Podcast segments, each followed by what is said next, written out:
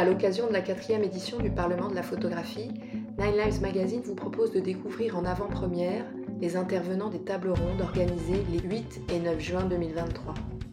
L'intelligence artificielle, de nouvelles épreuves pour la photographie, entretien avec Clémentine Mercier, journaliste, service culture du journal Libération et modératrice de la table ronde.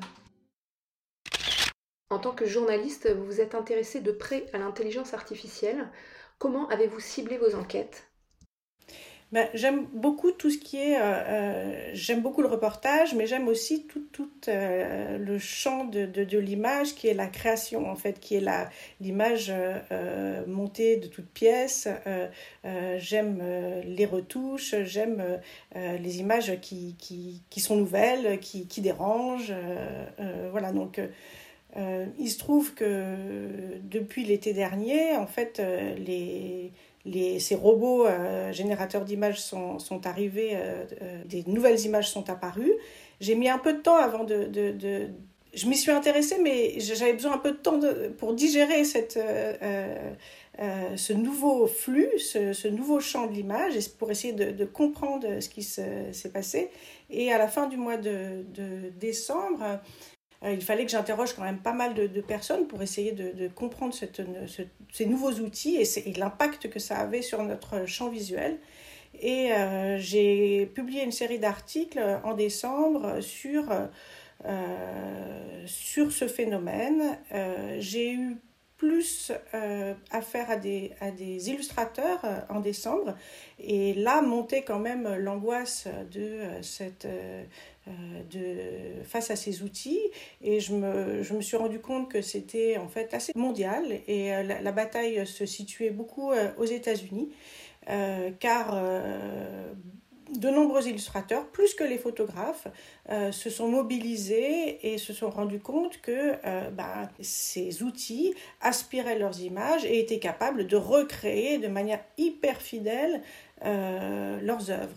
Donc euh, là, j'ai été, j'avoue que j'ai été assez euh, chamboulée par, euh, par de tsunami d'images.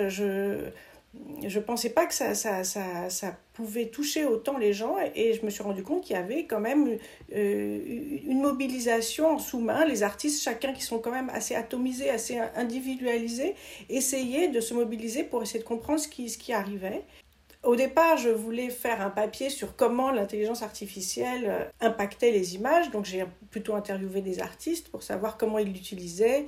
Mais ce second article, qui était plus l'enquête sur quel impact ou comment on voyait arriver ça, m'a alerté et m'a fait comprendre qu'il y avait une vraie, euh, euh, une profonde inquiétude vis-à-vis de, de ces outils. À cette occasion, j'ai aussi, euh, euh, je me suis posé la question juridique, j'ai interviewé euh, Alexandra Bensamoun, et aussi de l'apprentissage, comment ça se passait dans les écoles, qu'est-ce qu'on qu'est-ce qu'on faisait, est-ce qu'il fallait les utiliser ou pas, comment la nouvelle génération de, de créateurs d'images allait utiliser ces, ces programmes ou voilà. Est-ce que c'était déjà dans les écoles? Et oui effectivement les professeurs sont très alertes et, et, et euh, partage ses découvertes avec euh, les élèves. Quel impact de quel impact de l'intelligence artificielle, dangereux ou formidable outil? Alors, forcément, j'irai dans les, dans, dans, les deux sens. Euh, dangereux pour certains emplois, en tous les cas, je pense que oui. il y a plusieurs aspects. Il y a d'abord le danger de euh, la circulation de, de, ces images. Et on a vu à quel point elles circulaient vite et, il était, et, massivement et elles étaient euh, hyper euh, photoréalistes. on a vu des, des, des fakes de, de, Macron, on a vu personne n'a échappé aux fakes du pape. voilà, donc il y a tout le, le, le, le, champ de la fake news qui... qui est travaillé par, par ces images, euh, donc ça, c'est un premier, un premier euh, danger, on va dire.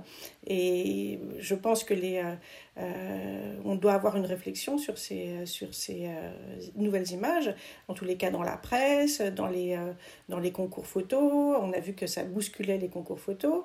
Après, il y a le champ de la, effectivement, de la production. Est-ce que, comment ça bouscule la production d'images? On voit que clairement, il y a des publicitaires qui l'utilisent, des marques qui l'utilisent. On a vu les premières couvertures de livres, les premières couvertures de journaux. On a vu les, des premières publicités euh, pour euh, des alcools, pour des gâteaux, euh, faites avec l'intelligence artificielle, avec ces images qui sont un peu à la mode aujourd'hui, même si elles se démodent aussi très vite. Après, forcément, ces, boîtes noires sont assez fascinantes et en tous les cas, les images qu'elles ont euh, sorties euh, sont quand même, on ne va pas se mentir, euh, assez bluffantes. Moi, ce qui m'intéresse, c'est de savoir ce que les artistes vont en faire, et pas de produire des images pour produire des images. derrière, il faut parler du monde, il faut raconter des histoires. L'image en tant que telle n'a pas de sens si elle n'est pas intégrée à un propos, à des idées, à, à bah, un projet artistique.